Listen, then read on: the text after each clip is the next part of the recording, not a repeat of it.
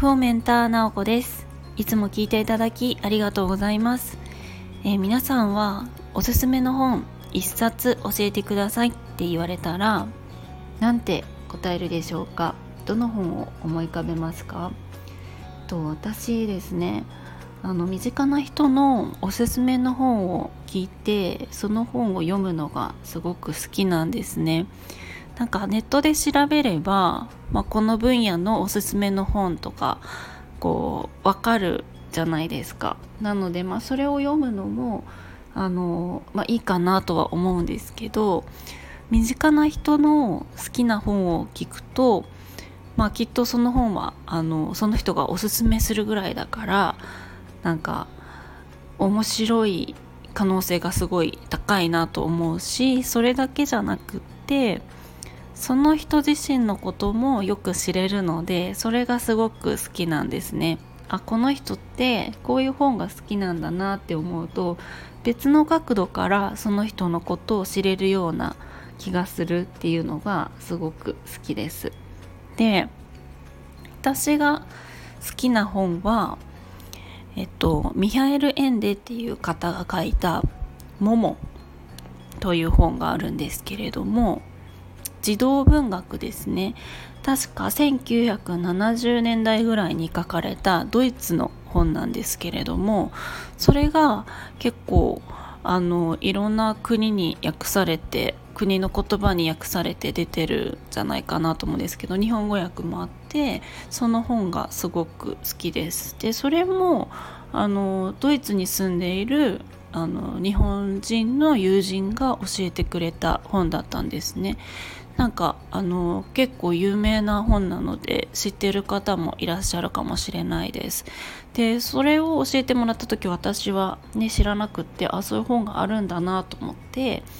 おすすめだから読んでみてと言われて読んだらすごくいい本であの結構おすすめの本とか聞かれたらそれを答えたりしています。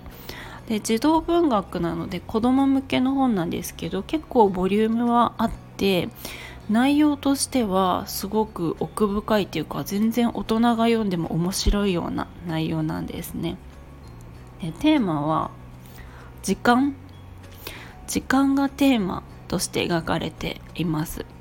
あそうそう。あのあっちゃんの YouTube 大学でもあの紹介されてました。あっちゃんがねもものあの紹介してたのでそれをこう見てみるのもいいかもしれないです。なんとなく内容がわかると思います。なんかもうねあの現代の人たちの様子をすごくあのうまく描いてるなと思うんですけれどもモモっていうのがあの主人公の女の子の名前なんですね。でモモはまあ何でしょうあの不老寺みたいな感じでお家がなくってなんか大きいこう使われてないスタジアムみたいなところに住んでるみたいな感じの子供なんですけれどもその子はこう人の話を聞くのがすごくうまいんですね聞く才能を持ってる子供だったのでももの周りには人がたくさん集まってみんながこう話をしに来るんですももに。でももに話をしたりするとすごくみんな気持ちが落ち着いてみんなもものことが大好きでもこう一方でこうもものストーリーの中にはあのももの本ですね。本の中にはこう灰色の男っていうのが現れるんですね。それがこう人間の時間を奪っていくもので灰色の男がどんどんどんどんこう人間の社会に入っていった時に人々はどんどん忙しくなっていってこうゆっくり食事をするとかあのなんか美容師さんだったらゆっくりお客さんと会話をしながらコミュニケーション取りながら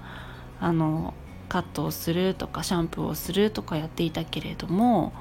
灰色の男によってこう登場して時間をこう奪っていくんですね。そうするとその人自身があもうなんか雑談とか無駄だからどんどん排除しよう効率的にやろうっていう感じで思ってあの人とのコミュニケーションとかどんどんどんどんカットしていくんですね。で効率的にやることとか無駄を省いていくことっていう風にどんどん社会がなっていってこう殺伐とした感じになるみんなピリピリしてみんな忙しくなっていくっていうお話そこに時間を奪われない人たちがこう立ち向かっていくみたいな。ももはたくさん時間を持っていたしあともも以外にも子供たちは時間をたくさん持ってる。でも大人は時間を持ってないんですね。まあそういう感じで進んでいくお話なんですけれどもまさに現代現代社会だなと思ってなんかたまにこうそのももの本を読むとあなんか効率的にやることとかにこう意識が向いてないかなとか、ね、効率的にやることも大事だけれどもなんかこうただただ何もしない時間とかぼーっとしてる時間とか生産性のない時間もすごく大事なんじゃないかなと思いながら過ごしてます。すごく好きな本です。もしなんかこの配信を聞いてくださってる方で、えー、興味あるなっていう方は読んでみてもらえるときっといいかなと思います。もも好きだよっていう方もなんか教えてくれたらすごい嬉しいです。あそうそう。あのいいねとかねコメントくれたりするの本当に嬉しいです。ありがとうございます。レターもめちゃくちゃ嬉しいです。ありがとうございます。では今日も最後まで聞いていただきありがとうございました。今日も良い一日を。もいもい。